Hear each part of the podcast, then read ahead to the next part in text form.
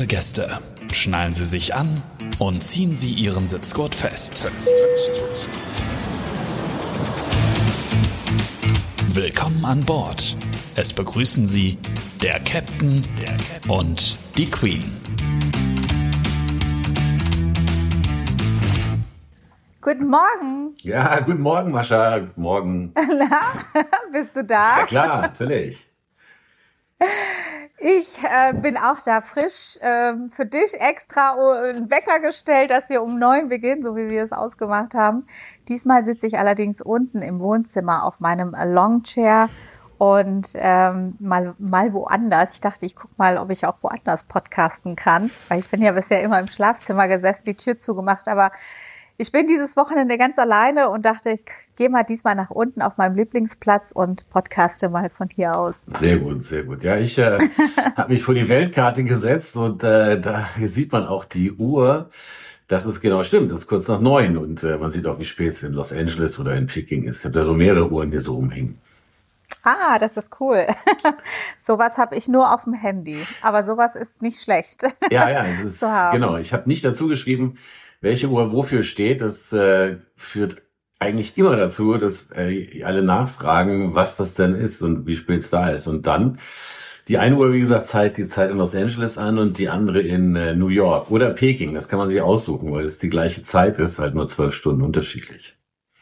Ja, wir haben uns ja so ein bisschen überlegt, welche Themen wir ähm, äh, miteinander besprechen wollen. Ja. Und unter anderem habe ich gedacht, äh, oder wir beide auch, dass äh, Thema Abschiedsflüge vielleicht interessant sein könnten, mhm. gerade für die, die die nicht in der Fliegerei sind, für die, äh, was, wie stellen die sich das vor? Wissen die überhaupt, dass es Abschiedsflüge gibt? Und äh, vor allem gibt es die eine oder andere schöne Geschichte. Ich habe jetzt auf meinem letzten Flug selbst eine erlebt. Ich hatte zwei Kollegen dabei, ähm, total süß. Also die waren die haben mich irgendwie total berührt oder ihre Geschichte, weil äh, es so besonders war.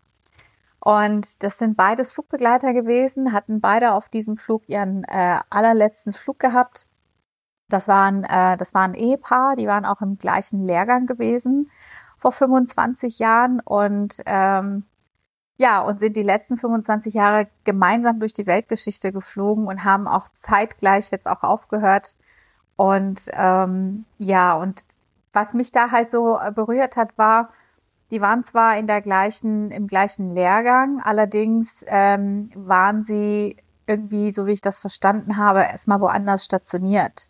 Er hat es irgendwie nach Frankfurt geschafft zu wechseln, sie nicht. Okay. Daraufhin hat sie ihren Vertrag, glaube ich, gekündigt. Okay. Und hat als FAZ angefangen, das ist Flugbegleiter auf Zeit, um nach Frankfurt wechseln zu können, um mit ihrem Mann gemeinsam auf der Langstrecke zu fliegen. Aha, alles klar. Und äh, genau, und ähm, deswegen hatten die unterschiedliche Lehrgänge, aber ein, also Lehrgangsnummern auf der Crewliste, aber sie waren eigentlich ein Lehrgang.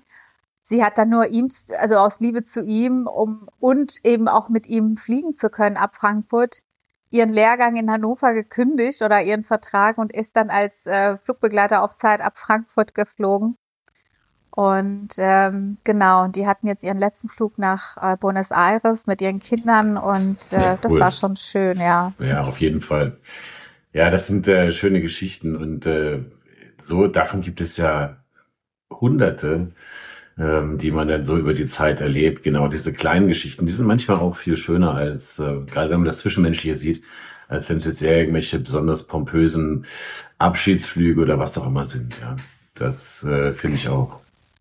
Ja, sie hatten auch erstmal gar nicht viel darüber kommuniziert. Sie wollten es eher so im Stillen machen ähm, und hatten jetzt auch hier nicht die ganze Crew angeschrieben, sondern sie wollen es wirklich so für sich halt äh, im kleinen Rahmen feiern oder äh, Abschied nehmen. Ja. Und genau, ja. Sehr schön. Ja, es ist Hast du denn schon mal Abschiedsflüge erlebt? Ja, ich hatte jetzt äh, meinen eigenen, das war ja kein richtiger Abschiedsflug, aber den letzten Flug auf der Kurzstrecke und das war auch insofern ganz niedlich. Ich hatte mir überhaupt nichts dafür vorgenommen, aber es ist dann, also ich sowieso nicht, ein äh, schon kleiner emotionaler Moment und meine Crew hat dann äh, ganz niedlich ähm, noch auf einem Flugzeugmodell äh, vom A320 unterschrieben und man hat mir noch äh, ähm, eine extra Krawatte geschenkt und äh, noch äh, Schokolade und noch was zum Anstoßen. Also er hat das äh, nett gemacht und wir haben noch ein paar Fotos gemacht. Und das war wirklich ähm, auch ein schöner Moment, weil das ja immer wieder, ja, auch wenn ich ja nicht mit dem Fliegen aufhöre, sondern nur auf die Langstrecke gehe, trotzdem bedeutet es ja, keine Kurzstrecke mehr zu fliegen. Und äh, das äh, ist dann immer eine komische Sache. Bei Piloten ist es ja so, die können ja nur entweder Kurzstrecke oder Langstrecke fliegen. Bei Flugbegleitern ist es ja anders. Ihr könnt ja beides fliegen. Insofern, das war jetzt mein letztes Erlebnis, was so Abschiedsflüge angeht, was ich da selber so erlebt habe.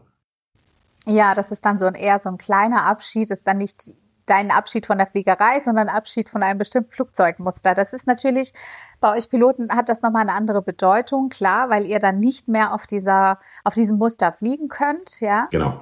Ihr könntet theoretisch schon, aber ja. praktisch nicht mehr. Richtig, richtig. Das, das Witzige ist, ich hatte das was ähnliches auf der 747, als ich als Co-Pilot den letzten Flug auf der 747 hatte, habe ich glaube ich schon mal erzählt. Und ähm, da hatte ich meinen Abschiedsflug und äh, ich kannte die Crew auch, also die Cockpit-Crew und auch Teile der Kabinencrew. Und es war sehr nett, aber die Besonderheit an dem Flug war, dass ich ähm, äh, auf dem Weg zum Flughafen, oder beziehungsweise es war so warm äh, zu Hause, dass ich nochmal meine Jacke ausgezogen habe, äh, bevor ich dann irgendwie losgefahren bin und mich nochmal verabschiedet habe, und losgefahren und war dann am Flughafen und wollte hinter mich greifen, meine Jacke ja. nehmen, die war nicht da. Und äh, jetzt hatte ich aber keine Zeit mehr, nach Hause zurück und die Jacke holen.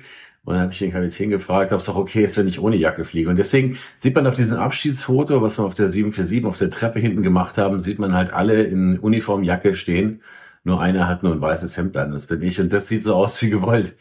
Und äh, ich hatte auch erst überlegt, das, so ein ähnliches Foto nochmal zu machen, jetzt bei dem letzten Flug auf dem 320. Aber äh, habe es dann nicht gemacht, weil es wirklich in Strömen geregnet hat und das wäre dann nicht so toll gewesen. Aber meine Crew hat sich ja trotzdem im Regen auf die Treppe gestellt, was ich auch äh, total klasse fand. Wie süß. Ja, ja ich genau. habe das Bild gesehen. ja. ja, ich hatte, also ein Abschiedsflug, was ich erlebt habe, was ich auch niemals vergessen werde, das war 2007. Das, ähm, das war der Abschiedsflug eines Kapitäns auf der 747. Und das war echt so pompös vom, also pompöser geht's, glaube ich, nicht. Also erstens mal, der hatte, glaube ich, 16 Angehörige dabei oder 17, ich weiß es nicht. Es waren echt viele. Und der hatte ja wirklich, also alle möglichen Leute dabei. Also seinen, seinen besten Freund, seinen Trauzeugen, seine Kinder, seinen Bruder, seinen Onkel, ich weiß nicht wer. Also es waren so viele Leute und das, das, was so herausfordernd an der ganzen Reise war, es war ein ähm, Flug nach Sao Paulo mit dem Shuttle nach Buenos Aires. Mhm. Das hatten wir früher so, dass wir erstmal nach Sao Paulo geflogen sind, dann, ich glaube, eine Nacht vor Ort hatten und dann einen Shuttleflug nach Buenos Aires hatten, auch nochmal ich glaube, ein paar Stunden in Buenos Aires waren. Ich kann mich nicht erinnern, oder war das eine nee, du hast Nacht? auch eine Nacht, glaube ich, gehabt und bis zum nächsten mhm. Abend wieder zurückgeflogen, warst wieder in Sao Paulo, bist wieder ausgestiegen und dann zurück. Also ja. den Umlauf bin ich auch mal geflogen, ja. Genau, ich glaube 24 Stunden in Buenos Aires, dann wieder zurück nach Sao Paulo, eine Nacht in Sao Paulo und dann wieder zurück, genau, ne? Genau. Genau. Und ähm, und das war eben so herausfordernd, weil all diese äh, hm. Leute, die er ja quasi als Travel-Partner dabei hatte, mussten ja auch mit nach Buenos Aires. Ja. Und äh, die Flüge sind ja nach Südamerika eigentlich immer voll, das weißt du ja auch. Ja. Hm. Und äh, für uns als Crew war es dann auch nochmal eine Herausforderung, weil wir dann auf dem einen oder anderen Leck auch nochmal Jumps hatten eh, oder beziehungsweise die äh, Angehörigen auf den Jump setzen mussten, weil es einfach keinen Platz mehr gab. Ne? Es ist ja so, ne? Und ähm, ja, aber es war toll. Er hatte alles so wirklich gigantisch organisiert mit Zaubershow, mit hm, wirklich Wahnsinn. tollen Restaurants, mit äh, ach, also wirklich ähm, mit also in den Restaurants auch nochmal Programm organisiert, dann vor Ort nochmal Programm. Es war für die Crew halt wirklich auch gut gesorgt. Er ja. hatte, glaube ich, am letzten Abend, so wie ich mich erinnere, extra einen Raum angemietet, so einen Partyraum, und hatte da auch nochmal ähm, Catering bestellt mit Zaubershow und ja, also was. es war wirklich äh, schon sehr, sehr nett. Und äh, das werde ich nicht vergessen. Das war ein sehr, sehr witziger Umlauf. Ich habe auch ganz viele Fotos davon. Ja, toll. Es ist natürlich immer so ein Highlight und äh, manchmal äh, kommt man dazu, weil der Kollege oder die Kollegin quasi einrequestet oder sich wünschen, dass man das zusammen macht und manchmal ähm, kommt man ganz zufällig dazu, weil der Kollege, der diesen Abschiedsflug hat oder die Kollegin in der Regel nur äh, ein paar Leute aus der Crew bestimmen kann und äh, beziehungsweise anfragen kann und das eben nicht alle äh, requesten kann. Das ist richtig. Ich meine auch, dass er ähm, die P2 requestet hatte und die die P1 und dann noch ähm, aus dem Cockpit mhm. äh, einen Kollegen. Und äh, ich weiß leider nicht mehr, aber das war schon so, dass er eine große Anzahl an Menschen, die er kannte, quasi auf diesem Flug hatte, sowohl in der Crew als auch als Angehörigen. Und ähm, dann hat er ja erzählt, er hat auf Mallorca gelebt und hatte eben auch Angehörige, die auch all den Weg schon ja. vor diesem Flug aus Mallorca angereist waren. Also was ein, ähm, was ein, äh, ja, ich sag jetzt mal Aufwand, ja. Aufwand, aber äh, doch schön, ne? Ja. Also das wird man halt auch nicht vergessen. Und in Frankfurt gelandet haben wir natürlich auch eine Dusche bekommen von der Feuerwehr. Ja. Das war auch sehr spektakulär. Das ist halt auch immer, das äh, sieht immer toll aus, ja. Ja, sehr cool. Auf der 747, ich habe das ja mal erlebt in, äh, in Bangkok. Das war ja nicht unüblich, dass man auch den letzten Flug nach Bangkok gemacht hat. Und äh, die Besonderheit dort war, ähm, wenn man dann im Hotel sich getroffen hat zum Abflug, hat man sich immer ein bisschen eher getroffen dort und dann kam die Band des Hotels, Hotel wäre so eine eigene Band und die hat in der Regel dann I'm Leaving on a Jet Plane gespielt. Und äh, die ganze Crew, inklusive Angehörige und meistens auch noch eine ganze Menge Hotelgäste, stand da und es wurden Zettel verteilt. Und äh, alle Menschen haben dieses Lied gesungen. Und also selbst also der hartgesottenste Kollege ist dann irgendwann schon mal berührt gewesen von dieser Sache. Und das, also da habe ich also reihenweise Menschen weinen sehen und konnte das selber auch äh, kaum äh, zurückhalten. Ja. Und äh, dann äh, wurde man da das äh, vom, äh, von einem Rolls-Royce, der gehörte auch zu dem Hotel, äh, sehr stilecht zum Flughafen gefahren, also nicht mit dem Cruise auf seinem letzten ähm, Flug. Das war natürlich auch schön. Es ist dann schon noch was Besonderes, wenn man diese letzten Flüge macht im Cockpit, weil natürlich dann den Kollegen das schon mal wirklich sehr bewusst wird. Das merkt man auch, das spürt man auch, dass sie da äh, merken, okay, jetzt, das ist jetzt gleich das letzte Mal, dass wir die Parkbremse setzen und ja, das ist ähm, ein besonderes Gefühl. Man kann das, glaube ich, nicht wirklich gut in Worte fassen. Aber man merkt es auch da, wie, wie gesagt, dem hartgesottensten oder dem kühlsten Kollegen doch an, dass man, äh, dass, dass da eine Emotion äh, zu spüren ist auf so einem letzten Flug. Das ist tatsächlich, äh, also für mich nachvollziehbar. Ich kann das gut nachvollziehen, weil es ist ja schon so, dass du nicht, ähm, also du hörst ja nicht auf, Auto zu fahren oder irgendwie Bus zu fahren oder Fahrrad zu fahren. Und du kannst ja auch jederzeit wieder auf ein Fahrrad steigen oder ja. in ein Auto steigen, sondern das ist ja dann ein Riesenflugzeug. Und äh, du kannst ja nicht einfach mal so mal wieder ein Jumbo äh, in die äh, hochjagen oder wie sag mal fliegen. Ja, ja. Also es ist halt, das ist nochmal was ganz anderes und deswegen ähm, verstehe ich das auch. Das, das genießt man dann wahrscheinlich nochmal oder nimmt bewusster wahr.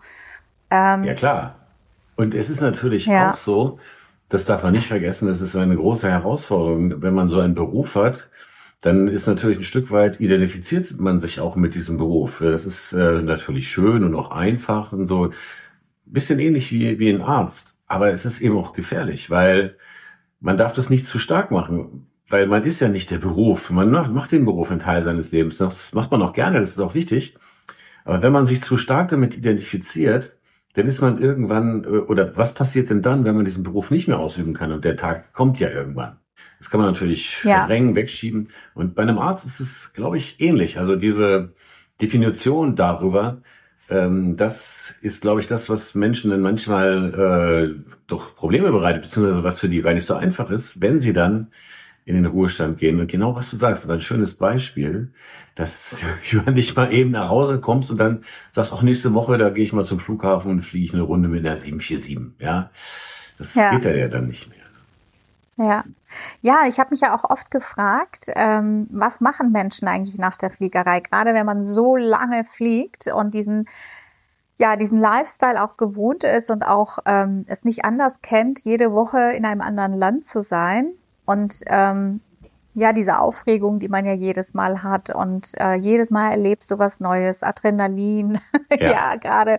Ja, und was machst du, wenn du das plötzlich nicht hast? Und was machst du dann? Und ich muss ehrlich sagen, ich habe ähm, ich habe jetzt noch einige Jahre vor mir, aber ich habe mir echt überlegt, ich muss danach irgendwas haben, was mich dann auch äh, so ein bisschen, also eine Aufgabe muss man sich dann suchen, um einfach ja, nicht so zu Hause äh, rumzusitzen und zu sagen, okay, was mache ich jetzt? Also da passiert ja was mit dir. Und ja. wenn du keine, keine Aufgabe hast oder keinen Ausgleich hast, glaube ich, dass das auch eher so in die negative Richtung gehen kann, dass, dass der Mensch dann plötzlich äh, sich ähm, nicht mehr so gut fühlt. Ja, also könnte ich mir vorstellen. Auf jeden Fall. Also ich habe ich habe äh, tatsächlich eine P2 kennengelernt, die in den Ruhestand gegangen ist und die war ähm, wirklich danach so todtraurig, dass sie, dass sie nochmal angefangen hat zu fliegen. Sie hat sich beworben und hat als kleine FB nochmal mhm. angefangen. Sie hat gesagt, es geht nicht, ich kann, ich, es geht nicht, nicht mehr in die Welt zu fliegen. Und ich fand's toll. Wir haben sie ja auch genommen. Sie ist auch ein paar Jahre geflogen und ist dann nochmal in die Rente gegangen. Sie hatte mit 55 damals aufgehört, ist, hat die Übergangsversorgung genommen und äh, kam dann aber nach acht Jahren äh, Übergangsversorgung kam sie zurück und sagt, ich muss noch mal fliegen, das geht nicht. Und da war sie ja Anfang 60, ja. Ja. Äh, und ist dann noch mal bis 67 geflogen. Also ich glaube, das ist schon so wie, vielleicht Droge ist das falsche Wort, aber wenn man sich an diesen Lifestyle gewohnt hat, dann dann ist es schwierig, davon wegzukommen. Es ist ja, wie zum einen, wie gesagt, sagte ich ja so, die Definition darüber, über diesen Beruf und äh, Lifestyle klingt jetzt nur positiv. Es hat ja auch äh, anstrengende Seiten mit Nachtflügen oder Zeitverschiebung. Aber vor allem ja. Das alltägliche Leben findet ja, wenn du Flieger bist, ist ja völlig anders wie das der meisten Menschen, die einen äh, 9-to-5-Job haben. Weil Absolut. wenn du jetzt Pilot bist, kann man ungefähr sagen, bist du die Hälfte des Monats oder wenn du Flugbegleiter bist, Vollzeit arbeitest, bist du die Hälfte des Monats gar nicht zu Hause. Und wenn du jetzt in den Ruhestand gehst und nicht irgendeine Idee hast, was du tust oder wie du dein Leben gestaltest, dann bist du jeden Tag zu Hause. es gab doch diesen mhm. Film in den 90er Jahren, ähm, Papa Ante Portas, glaube ich, hieß der von Loriot, wo der auf einmal im Ruhestand war, mehr oder weniger ja. plötzlich. Und äh, das wird ja so ein bisschen äh, lustig dargestellt, aber ich glaube, so lustig ist es manchmal eben nicht, äh, wenn man eben nur noch zu Hause ist und keine wirkliche Aufgabe sich gesucht hat, sondern das immer so ein bisschen vor sich hergeschoben hat. Und es reicht in meinen Augen nicht, sich eine Beschäftigung zu suchen, was weiß ich, dass man jetzt dann äh, sagt, ja, ich kann ja jeden Tag Rasen mähen oder irgendwie sowas oder eine Modelleisenbahn bauen. Es sollte einen ja auch ausfüllen. Also man sollte rechtzeitig damit beginnen, sich zu überlegen, was ist meine Leidenschaft? Im Prinzip ist es die gleiche Frage, die man sich stellt, wenn man aus der Schule kommt, wenn man einen Beruf erlernt, ist da wieder das Gleiche, dass man sich wieder ja. fragt, okay, was ist eigentlich meine Leidenschaft? Worum geht's? Man, man kann ja noch so viel erreichen, auch wenn man, keine Ahnung, 60 oder 65 ist. Das Leben hört ja nicht auf. Ist ja Quatsch. Ne? Heutzutage sowieso schon nicht. Und äh, mhm. diese Frage sollte man sich da nochmal stellen. Das ist ganz wichtig in meinen Augen. Weißt du, das ist so interessant. Äh, das erinnert mich ja so äh, an meine Zeit als Recruiterin. Ich habe ja des Öfteren auch Menschen gehabt, die so mitten im Leben so mit, naja, ich sag mal, nach 20 Jahren Berufserfahrung plötzlich vor einem stehen und dann sich ähm, für einen, für den Job des Flugbegleiters ja. quasi bewerben. Und du dich fragst, Sie waren jetzt 20 Jahre Architektin oder was weiß ich. Also wir haben ja alle möglichen Berufsgruppen, ja. die sich bei uns bewerben. Was äh, hat sie jetzt dazu bewegt, äh, sich jetzt bei uns zu bewerben. Und äh, natürlich, ich meine, Architektin verdient was, was ganz anderes als eine Flugbegleiterin in der ähm, Anfangsstufe, brauchen wir ja nicht darüber zu sprechen. Und dann fragt man sich natürlich ernsthaft, warum.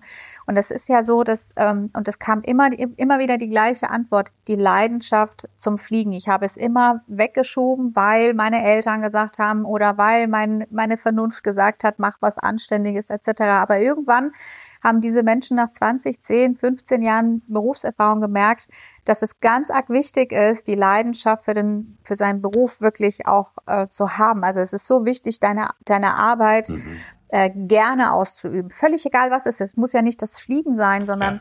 Es kann ja auch wirklich etwas sein, was ganz anderes äh, außer der Flie äh, außer als in der Fliegerei. Aber Hauptsache, es ist es, es ist etwas, was ähm, deinen Fähigkeiten entsprechen, was du gerne ausübst. Und das ist so wichtig, weil ähm, wenn du eine Aufgabe oder wenn du einen Job hast, den du nicht gerne ausübst, dann bist du auch nicht produktiv, weder für deine Firma noch für dich selbst. Und es ist auf Dauer, es ist auch nachgewiesen, nicht gesund für den Menschen, einer Tätigkeit nachzugehen, die du ungerne ausübst. Klar, absolut. Also, und ja. Finde ich trotzdem, es klingt dann auch immer so schlau, aber weißt du, viele Menschen haben ja sich in irgendwo in ihrem Leben so ja, eingerichtet und diese Hürde ist für viele, glaube ich, recht hoch und äh, ja. kann aber auch wieder da nur jeden ermutigen. Es schreiben mir auch viele auf meinem Instagram-Kanal, die gerne Pilot werden wollen, aber ähm, erstmal Polizist geworden sind oder erstmal irgendwo in der Bank arbeiten oder ein Studium begonnen haben, aber das nie aus dem Auge verlieren. Und ich ermutige sie, ermutige sie auch, diesen Weg zu verfolgen, weil es ja am Ende darum geht. Ja, also jetzt könnte man sehr philosophisch sein und sagen, es am Ende, worum geht's denn eigentlich überhaupt am Ende des Lebens oder im Leben überhaupt? Es geht in meinen Augen eigentlich immer nur darum, etwas weiterzugeben. Alles andere macht ja auf dieser Erde gar keinen Sinn, weil irgendwann ist ja sowieso vorbei.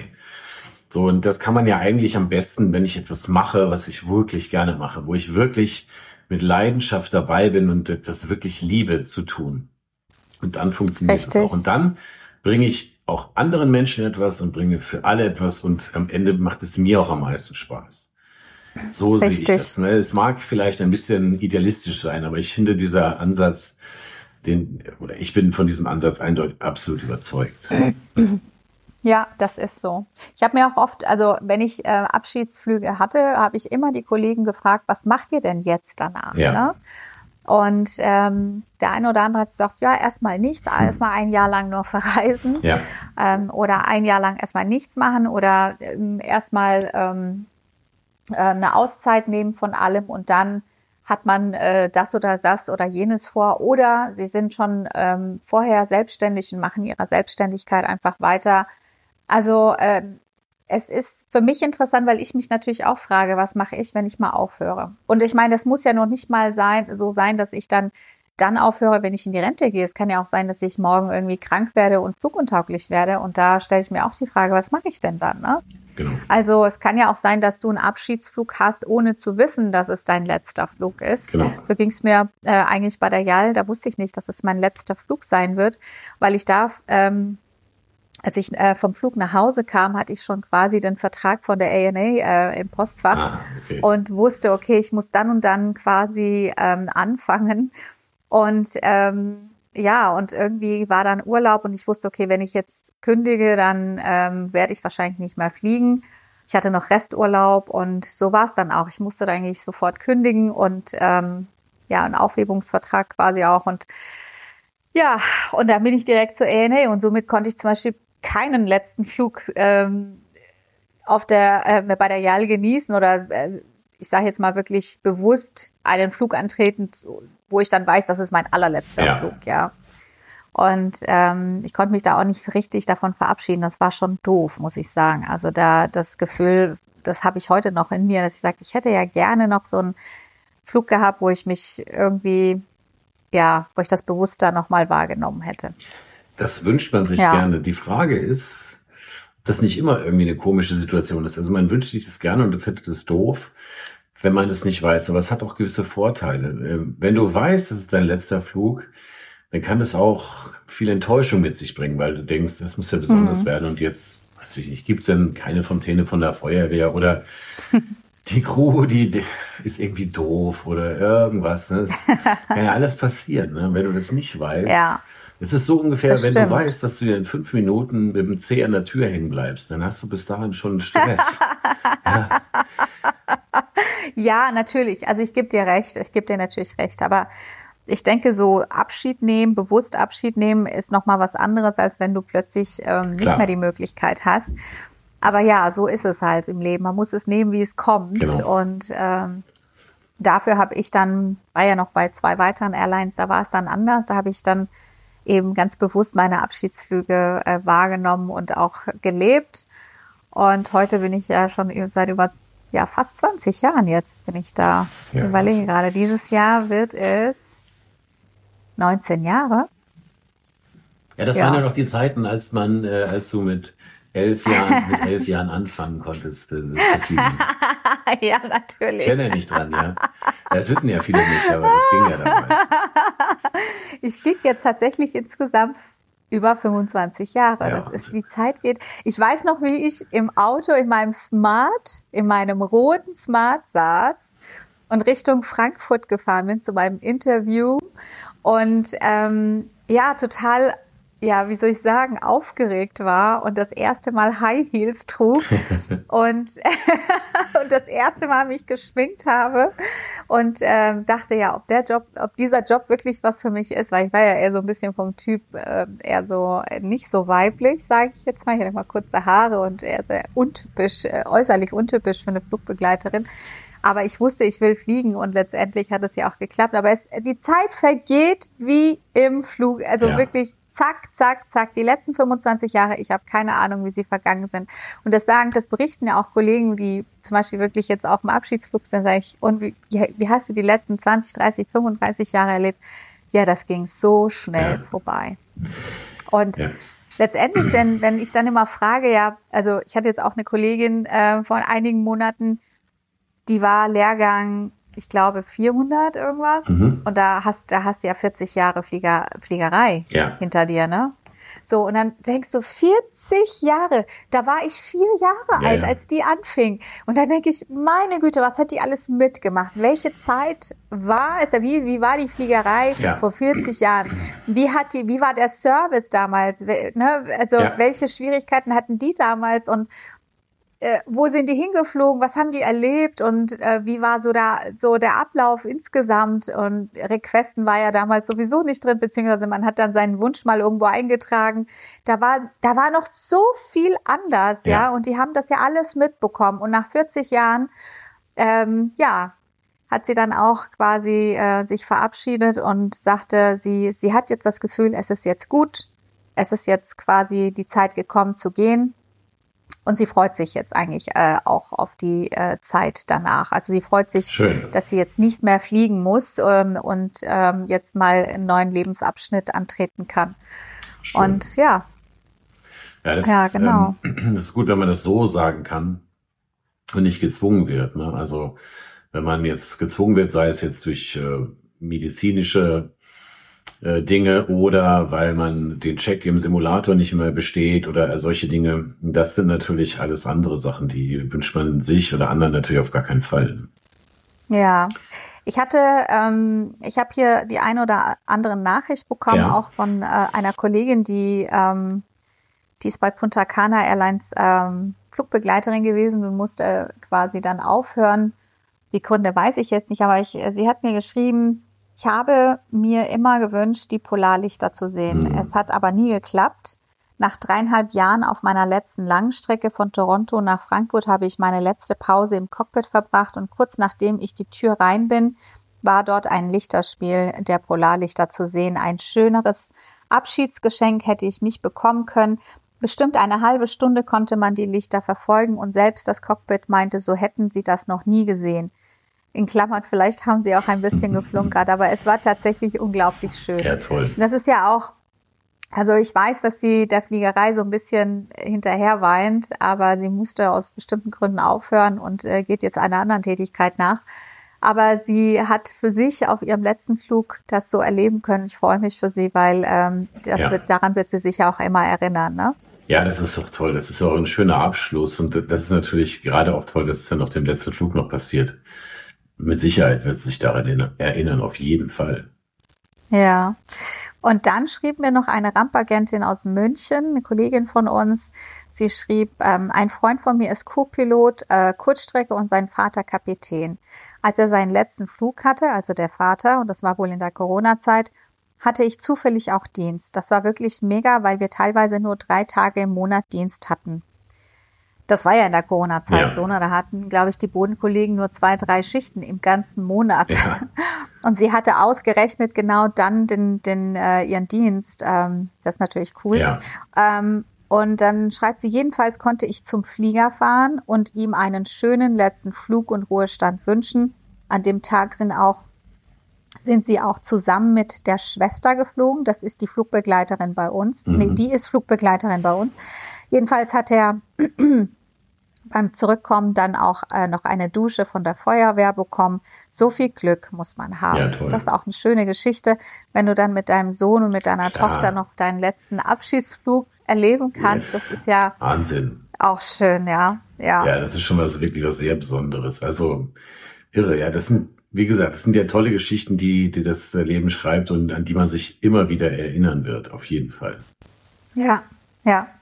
Ja, was ich auch Hast ganz wichtig, was ich auch noch ganz wichtig finde zu diesem Thema, manchmal bei diesen Abschiedsflügen kommt dann so der Gedanke, ja, und früher war das so und war das besser und früher war sowieso das besser und äh, eigentlich war früher alles besser. Und ähm, dann sage ich immer, nee, ähm, das ist nicht früher alles besser gewesen. Man neigt nur gerne dazu, die Vergangenheit ein bisschen positiver zu sehen, weil man sich gerne an positive Dinge erinnert und nicht so gerne an negative Dinge und das so diese positiven Dinge ist vielleicht auch so eine menschliche Eigenschaft, dass es einem dann besser geht, quasi in den Vordergrund zu stellen. Aber eigentlich, du hast es ja vorhin schon gesagt, ne, früher man konnte nicht requesten, die Menschen konnten nicht telefonieren, weil es einfach viel zu teuer war. Und äh, man konnte eigentlich gar keinen Kontakt halten zu den Menschen zu Hause.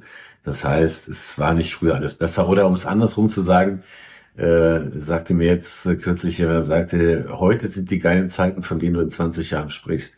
Und ähm, hm. das sind so, ist gerade so beim Thema Abschiedsflüge, kann man sich das immer gerne mal für jetzt bewusst machen, wenn man an so einem Abschiedsflug teilnimmt, dass man sich darüber ja. bewusst ist, dass jetzt das Leben stattfindet und jetzt eigentlich die coolen Zeiten Richtig. sind. Und das sind immer Sachen, damit meine ich nicht, dass alles toll ist, um Gottes Willen. Aber es war vor 30 Jahren auch nicht alles toll. Es sind immer Sachen da, die äh, einen ja. gerade nerven oder irgendwie doof sind oder äh, was auch immer. Aber im Grunde genommen findet das Leben, wie gesagt, immer jetzt statt. Ja, und Veränderung äh, gehört einfach ja. zum Leben dazu. Völlig egal, in welcher Zeit wir leben. Wir leben immer. Und auch früher haben wir mit Veränderung gelebt. Und ich weiß, dass das etwas ist, was dem einen oder anderen Menschen schwerfällt. Das ist halt nun mal so. Der Mensch ist ein Gewohnheitstier und Veränderungen passen da eben nicht so rein. Aber manchmal ähm, finde ich, muss man wirklich offen dafür sein, weil Veränderungen auch vieles verbessern können. Auf jeden Fall. Und ähm, wir werden in 20 Jahren, so wie du sagst, über diese Zeit sprechen, sagen, wie cool war es ja. denn eigentlich damals? In der Corona-Zeit, da hatten wir so viel Zeit ja, miteinander. Genau. Ich wünsche mir wieder ein Jahr, wo ich nicht arbeiten muss, aber volles Gehalt bekomme. Genau. Ja, also zum Beispiel, ja, das. Ja. Ja, und äh, Veränderung, genau was du sagst, Veränderung ich habe mal Fußball gespielt. Das finde ich auch ein sehr äh, lustiges und einprägsames Beispiel. So und dann äh, wird man mit dem Alter ja nicht besser. Und äh, die Gegner sind aber trotzdem alle immer 18 und irgendwann spiele ich so das letzte Saisonspiel. Und ähm, ich war so keine Ahnung 35 und lauf mit dem Ball alleine aufs Tor zu. Und während ich das so tue, stolper ich über den Ball. Keine Ahnung, uneben was auch immer. Das muss halt total bescheuert ausgesehen von außen. Und am Rand standen dann zwei äh, Rentner schon leicht angetrunken und haben sich kaputt gelacht über mich. Und äh, ich bin dann aufgestanden, bin fast nochmal gestolpert und dann habe ich, äh, war dann bei Halbzeitpause und dann habe ich so darüber nachgedacht, habe ich gedacht, okay, ich glaube, das ist jetzt der richtige Moment, um, damit das hier dein letztes Spiel ist, weil das Ganze macht keinen Sinn mehr, äh, wenn die jetzt da anfangen zu lachen. Und äh, das ist dann natürlich manchmal blöd, weil es ja wie so eine persönliche Niederlage ist. Aber so ist das Leben halt. Ne? Es, irgendwann ja. ist alles mal, äh, hat alles seine Zeit und dann kommt irgendwas anderes.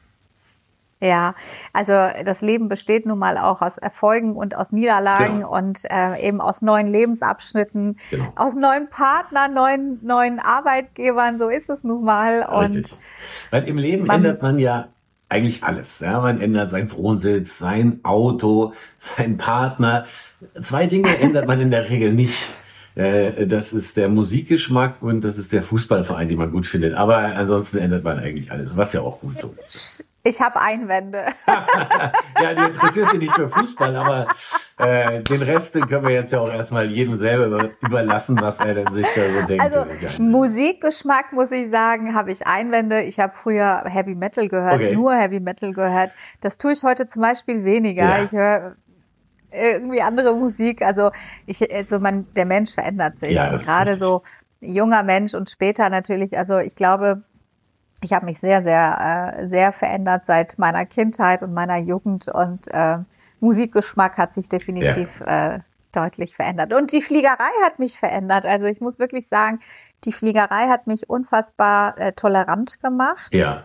Und äh, offen und mutiger gemacht, weil du ja gerade in der Fliegerei so viele Situationen erlebst, wo du schnell und plötzlich reagieren musst. Ne? Und dieses, diese schnelle Reaktion oder zu lernen, die Situation äh, schnell einzuschätzen, priorisieren und zu handeln, das, das nimmst du dann automatisch, das verinnerlichst du, ja, und dann verändert das dich auch als Mensch und dann lebst du das auch in deinem Alltag. Ja. Und, und du hast ja vorhin gesagt, man, man soll sich nicht ganz mit dem Job identifizieren. Natürlich nicht. Also ich, ähm, ich kenne ich kenn Piloten, muss ich immer lachen. Ich kenne Piloten, die natürlich auch zu Hause anfangen, äh, alles auszurechnen. Ja. Ne? ja. Die können das nicht ablegen. Und ähm, das finde ich dann so ein bisschen too much. Aber ich finde, die Dinge, die wir lernen, gerade so was Kommunikation betrifft oder eben auch, ähm, wie wir funktionieren, diese Toleranz, diese Teamfähigkeit, ja, dieses, äh, diese, diese Flexibilität, die wir zum einen mitbringen, aber dann auch nochmal ausbauen, finde ich. Ja, also ich finde, so diese Flexibilität wird nochmal in der Fliegerei ausgebaut, ähm, weil man ja permanent von dir äh, Dinge möchte und du musst schnell reagieren und machen und dich sofort quasi an diese Situation gewöhnen oder, oder dich anpassen oder die Situation annehmen und dann eben, du hast ja wenig Zeit, dann zu sagen, nee, will ich nicht, kann ich nicht, äh, passt mir nicht, sondern du bist dann in der Verantwortung, du musst schnell reagieren, ja. Und deswegen ähm, äh, verändert man sich ja dann auch automatisch. Aber ja, also meine, meine Freundinnen, die mit Piloten verheiratet sind und mir dann erzählen, du hör mal, der wiegt tatsächlich die Karotten, wo drauf steht 500 Gramm und wehe, das ist nicht 500 Gramm, dann nimmt er den Kassenbon und rennt zu Rewe zurück. Das sind aber nur 470 Gramm Karotten. Ja gut, also, da muss ich ja so eine Lanze für die Piloten bringen. Das ist in erster Linie schon eher pedantisch oder weiß ich nicht oder ein Controlletti, aber ja, äh, ja. nicht zwangsläufig. Also ich meinte noch was anderes Nein, mit dem nicht alle äh, sind so, nee, nee, aber mit dem Pilotending. Ja. Ich meinte eher, dass man sich so darüber definiert und gerne, weiß ich ja. nicht, auch in seiner Freizeit virtuell seine Uniform trägt. Und das finde ich halt. Ja, ich weiß, was du meinst. Das finde ich halt nicht gut, ja, sondern da bin ich in erster Linie mal ein Mensch und genauso wie alle anderen.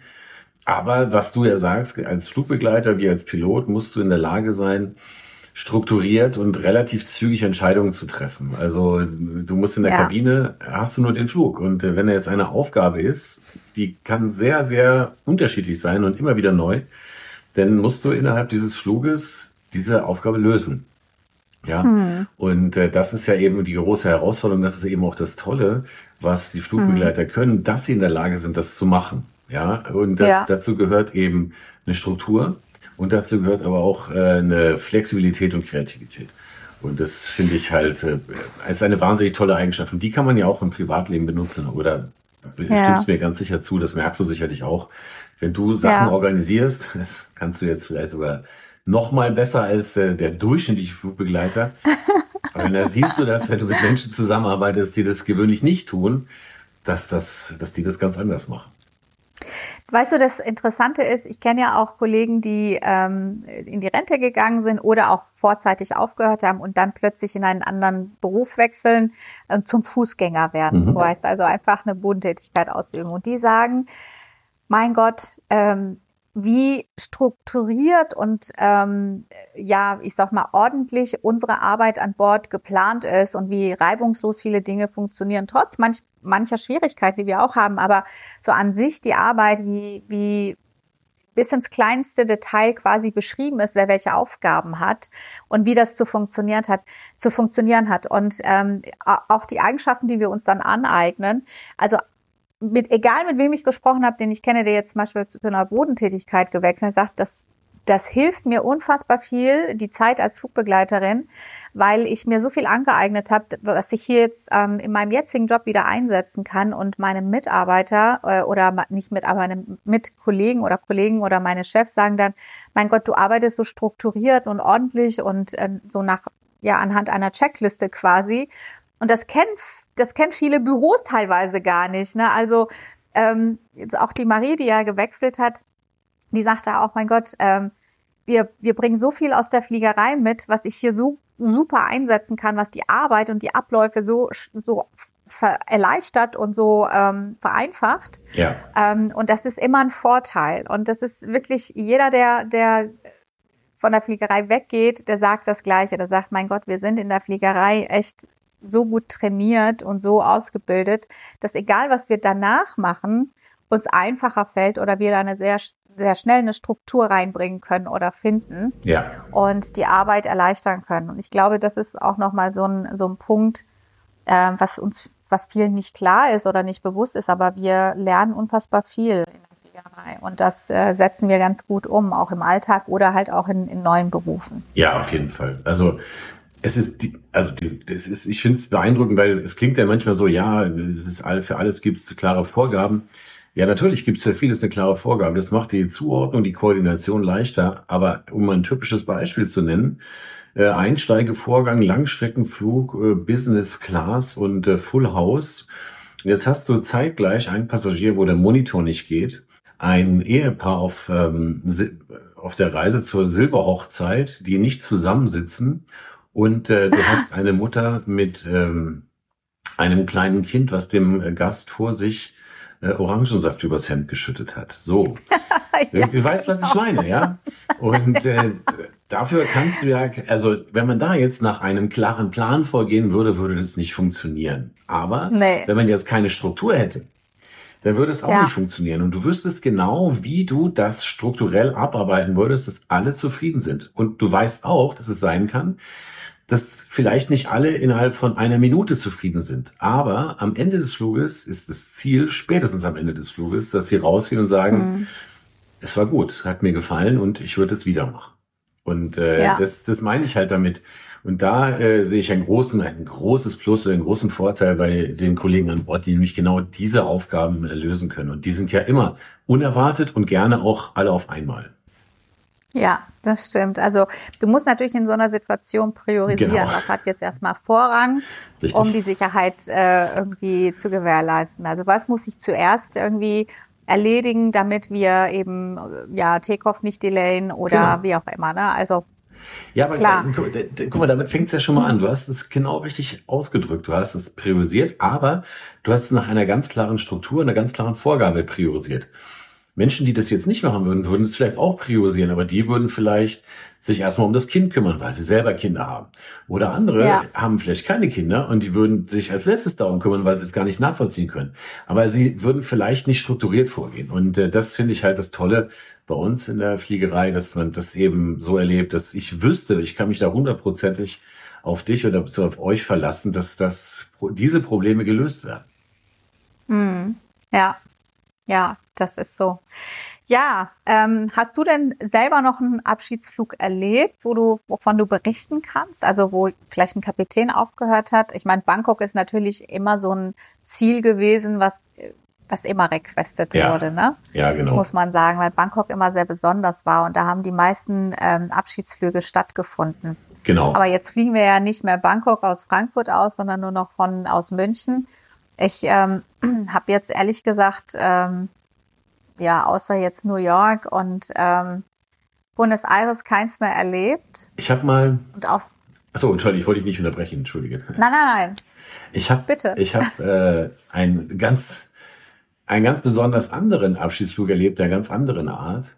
Vielleicht okay. als Abschluss. Und zwar ähm, sollten wir nach Dubai fliegen. Und damals war der Umlauf so, du bist äh, von Frankfurt nach Dubai, von Dubai nach Abu Dhabi, Abu Dhabi, Dubai. Also drei Flüge an einem Tag und dann ins Hotel. Die Strecke Dubai, Abu Dhabi ist ungefähr Frankfurt, äh, Köln. Also dieser mhm. Flug dauert, keine Ahnung, 15 Minuten mit der 747. So, was war jetzt besonders an diesem Flug? Der Kapitän, der kam aus der Bereitschaft, aus dem Standby. Das ist jetzt mhm. erstmal nicht besonders. Wir fliegen so los nach Dubai und es sind vier Flüge. Wie gesagt, am ersten Tag macht man diese drei, geht ins Hotel und am letzten Tag fliegt man das eine Leck zurück. Und mhm. er ähm, hatte mir dann irgendwann während des ersten Fluges erzählt, dass das sein letzter Umlauf ist vor der Rente. Und dann sage ich, oh, okay. oh, ist ja komisch, äh, weil das war jetzt ja Bereitschaft oder sowas. Ja, ja, das hätte ja. er so requestet. Also das wollte er genau so ah. haben. Und er wollte okay, auch auf auch keinen Fall irgendeine Art von Abschied, irgendein besonderes, er wollte gar nichts. Er wollte nicht, dass irgendjemand da steht. Mhm. Er wollte nach seinem letzten Flug seinen, äh, seinen Koffer nehmen, ins Auto, nach Hause fahren, so wie immer. Und das war Wahnsinn. auch komisch. Wir sind dann, wie gesagt, die ersten beiden Flüge hat er gemacht, also Frankfurt-Dubai, Dubai-Abu Dhabi. Und ich sollte die letzten beiden machen. Und dann hatte seine letzte Landung in Abu Dhabi, war mit einer sehr leichten 747, weil kurzer Flug, wenig Sprit, wenig Passagiere an Bord. Die war halt nicht toll. Ja, also die Landung war alles safe, aber sie ist halt relativ positiv aufgesetzt. Und dann habe ich zu ihm gesagt, so kannst du ja nicht aufhören. Also du kannst gerne die nächste oder die nächsten beiden noch machen. Nee, das wollte er auch nicht. Für ihn war das Thema damit erledigt und er hatte sich das anscheinend irgendwie so vorgestellt. Und äh, hm. das war dann komisch. Abends haben wir uns dann noch ähm, getroffen auf äh, einen kleinen Sundowner und er hatte mir gesagt, er, möchte, er erzählt mir das, weil das die Arbeit im Cockpit eventuell beeinflusst. Vielleicht ist er auch ein bisschen abgelenkt. Deswegen sollte ich das wissen, okay. Aber ich so, möge das bitte niemandem in der Kabine erzählen. Dann haben wir da mhm. abends gesessen, es kamen irgendwie noch drei Kollegen aus der Kabine, haben noch was getrunken und das war so komisch, weil ich niemandem das erzählen durfte. Ich wusste ja, dass es sein okay. letzter Flug war und ich habe es dann auch nicht gemacht, weil ich habe das ja respektiert, weil er das so wollte. Und dann sind, so wir, wollte. Dann sind wir nach äh, sind wir nach Frankfurt geflogen und ich habe mich verabschiedet, wie man sich immer verabschiedet. Außer dass ich gesagt habe, wäre toll, wenn wir mal wieder zusammen fliegen, weil ich wusste ja, das wird, nicht passieren. Das habe ich also nicht gesagt und ist dann nach Hause gefahren. Das war's. Also was ich damit sagen will, so Abschiedsflüge sind immer sehr, du, du hast das eine beschrieben mit einem sehr pompösen Abschied mit äh, 16 ja. Angehörigen. Aber es gibt eben auch die Kollegen oder die Fälle, die einfach still und heimlich äh, oder still und leise gehen wollen. Äh, und das mhm. ist genauso zu respektieren. Es ist sicherlich anders und vielleicht auch nicht die Regel, aber sowas gibt's auch. Ja, das ist so. Also wie gesagt, äh, auf meinem letzten Flug wusste ich auch nicht, dass das der letzte Flug ist. Wir haben, ich habe es dann zufällig erfahren und dann sind wir auch mit den Kollegen losgezogen, um ein Abschiedsgeschenk zu kaufen, weil man will ja auch den Kollegen irgendwie ein kleines Andenken mitgeben. Ja. Und äh, eine kleine Überraschung. Und dann gibt's meistens eigentlich auch nach der Landung, wenn es natürlich die Zeit erlaubt, nochmal einen kleinen, äh, eine kleine Ansprache vom Kapitän, ähm, wo man den Kollegen dann natürlich nochmal verabschiedet und alles Gute wünscht. Und dann unterschreibt man auf eine Karte. Und das war dann auch so. Also es war schon schön und dann hat man auch ganz nette, ähm, ganz nettes Feedback bekommen. Und ja, dann haben wir uns einfach gefreut für die beiden. Aber es ist schon schade, weil ähm, ja, so viele Kollegen gehen gerade, finde ich. Also ähm, so gefühlt habe ich das Gefühl ähm, oder sehe ich, kann ich beobachten, dass viele gerade die Fliegerei verlassen. Ja, es ist, es, ich glaube, es liegt auch daran, weil viele, man kennt ja viele, wenn man sehr lange dabei ist, kennt man viele und die gehen dann irgendwann. Ja. Und ja. Äh, das ja, macht einen natürlich nachdenklich, genauso wenn du siehst, dass irgendwo jemand gestorben ist. Ja. Je älter man wird, ja. Je äh, wahrscheinlicher ist es, oder wenn man es jetzt so salopp ausdrückt, könnte man sagen, die Einschläge kommen dichter. Und so ist es ja. halt. Aber auch das gehört ja zum Leben dazu. Ich finde, eine Möglichkeit ist auch immer ganz hilfreich, das Leben von dem Tag, wo man stirbt, zu betrachten. Das mag jetzt auch total bescheuert klingen. Ja. Aber wenn ich mir das so vorstelle, keine Ahnung, ich äh, bin jetzt 50 und ich werde jetzt rechnerisch 80, ich habe ja so noch 30 Jahre. Und wenn ich das in Fußball-Weltmeisterschaften ausdrücke, kann ich mir noch sieben Weltmeisterschaften angucken. Und dann kann ich mir schon überlegen, wo ich dann gerne mal vielleicht äh, vor Ort im Finale sein möchte, wenn mir das wichtig wäre. Aber es drückt eben aus, dass das Leben ja endlich ist und dass man bewusst sich entscheiden sollte oder mal sich überlegen sollte, was habe ich denn eigentlich hier vor? Was möchte ich eigentlich? Und nicht äh, irgendwie alles immer bis zu irgendeinem fiktiven Datum rausschiebt. Und äh, ich, also dieses Bewusstsein mhm. kommt, glaube ich, auch stärker, wenn man älter wird. Ja, und ähm, es ist auch so wichtig, egal wie alt man ist, sein Leben bewusst zu leben. Also auch Dinge, die man macht und plant, bewusst wahrzunehmen, zu erleben ähm, und äh, das auch ja ein bisschen zu planen oder ich sag mal sich selbst zu fragen, was möchte ich genau. denn in einem Jahr oder wo möchte ich in einem Jahr sein? Was möchte ich denn vielleicht noch erreichen? Was möchte ich denn lernen? Es gibt eine P2 bei uns, die bewundere ich so, so sehr. Also sie ist ähm, auch schon über 60, ist aber Pilotin nebenbei, äh, die hat schon mehrere Ausbildungen immer wieder gemacht. Sie hat jetzt letztens noch die Ausbildung als Kosmetikerin nebenbei fertig gemacht. Also die hat zigtausende Zertifikate zu Hause. Sie hat es, sie macht es für sich. Ja, ja, und sie sagte auch, irgendwann weiß ich ja nicht, vielleicht, wenn ich mit der Fliegerei aufhöre, gehe ich in Richtung Kosmetik. Warum auch nicht? Sie ist auch so unfassbar jung geblieben ja. und so, so positiv dynamisch ist es. Also sie ist für mich meine absolute, mein absolutes Vorbild. Ja, ich finde die einfach so toll. Und sie ist auch so eine, ähm, sie will halt unfassbar viel lernen und das Alter ist völlig egal. Das, äh, sie, sie fängt immer mal wieder was Neues an und probiert mal was Neues aus und kommt auch mal mit einer lila Perücke zu, zum Treffen. Ja. Ich war letztens mit ihr essen, da kam sie mit einer lila Perücke. Ich dachte so, die ist einfach cool, die Frau, ja. ja. Also mutig sein, Dinge auszuprobieren genau. und nicht mit dem Leben abzuschließen, nur weil man irgendwie jetzt 50 und sagt, ja, das Leben ist jetzt vorbei. Nein, eben nicht. Ich finde, für mich jetzt, ich habe mit 40 angefangen zu verstehen, um was es geht im Leben. Und ich habe, ich lebe mein Leben seit, seit meinem 40. Lebensjahr bewusster und ich merke dadurch, ich, äh, ich lebe ganz anders ja. und ich ähm, erreiche mehr und ich ähm, fühle mich besser, ich äh, ja, ich nehme meinen Körper bewusster wahr und ich habe halt ganz ganz klare Ziele, die ich definieren kann. Ja. Die konnte ich vielleicht mit Anfang 30 eher nicht, da war ich so ein bisschen verwirrt und wusste ja. noch gar nicht, wo will ich hin, ne? Das ist ja oft so, dass ja. man erst denkt, ja, ja, ich habe ja noch Zeit zu denken, ob ich Kinder will oder verheiratet sein will oder so. Ja, aber aber zu wissen, was dein Ziel ist, was deine Leidenschaft ist, ähm, was du gut kannst und, und wo du das einbringen kannst, weil das macht ja auch einen Menschen zufriedener, wenn Richtig. man seine Fähigkeiten irgendwo einbringen Absolut. kann und dann auch Feedback bekommt. Ne, so. Und, und dein Leben bewusster zu leben, völlig egal, ob in der Fliegerei oder nach der Fliegerei oder im Büro oder völlig äh, unabhängig vom Job, das ist halt ganz wichtig. Ja. Ne? Und ähm, offen für Neues zu sein. Und ähm, äh, ja, deshalb ähm, weiß ich jetzt äh, zwar noch nicht, was ich nach der Fliegerei mache. Und wie gesagt, es kann ja auch morgen vorbei sein, wenn man irgendwie krank wird oder so, kann es ja auch dann schon mit, mit Mitte 40 so sein, Klar. dass du dann nicht mehr äh, fliegst. Und ähm, aber eben jetzt versuche ich mich auch schon darauf vorzubereiten, was könnte ich denn noch außer der Fliegerei, was könnte ich denn, was könnte ich denn noch machen? Oder wenn ich jetzt morgen nicht mehr flugtauglich bin, was welche Optionen habe ich ja. noch und wie gestalte ich denn mein Leben? Ne? So, also das sind schon für mich wichtige Dinge, mit denen ich mich jetzt schon beschäftige. Nicht, weil ich das erwarte oder weil ich denke, es wird so kommen. Ich bin kein Pessimist, aber sich bewusst mit Dingen auseinanderzusetzen, ist, finde ich, schon auch wichtig für einen selbst. Ja, auf jeden Fall. Ja. Auf jeden Fall. Gut. Ja, ja. ja jetzt haben wir 50 Minuten schon miteinander gesprochen über das Thema. Ja. Ähm, ich würde mal sagen, dass ähm, ich hoffe, dass es unseren Zuhörern gefallen hat. Das war ja auch ein, ein Tipp seitens ähm, unseren Zuhörern mal zu berichten, wie das ist, was man denn macht so nach der Fliegerei oder wie es denn ist, wenn man aufhört mit wie, also auch in welchem Alter man aufhört. Das ist ja auch noch mal so, das hat sich verändert. Ne? Ja. Früher war es ja so, mit 55 bist du gegangen. Heute hast du die Option, noch länger zu arbeiten, wenn du dein Medical ähm, bestehst. Und wir haben ja Kollegen, die 75 sind und immer noch fliegen. Genau. Und es ja. ist ja auch, das ist ja auch gut, weißt du, weil ähm, ich mache mal gerne den Vergleich zum Fußball. Ne? Auch beim Fußball gibt es keine alten oder jungen Spieler, es gibt eine gute oder schlechte. Und so ist es beim Fliegen auch. Ist ja eigentlich völlig egal, wie alt jemand ist, wenn jemand seine Arbeit äh, toll macht, das Medical besteht, ja super, ja klar.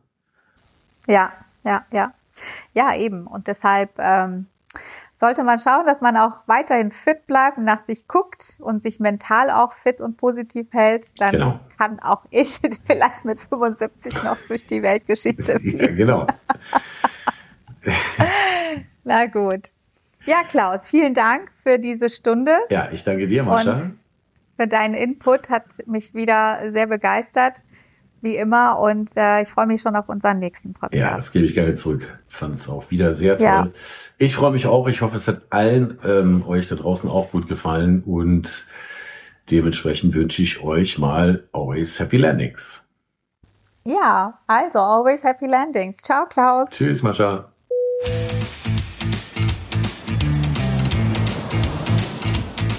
Liebe Gäste, wir sind soeben gelandet. Bis zum nächsten Mal. Auf Wiedersehen.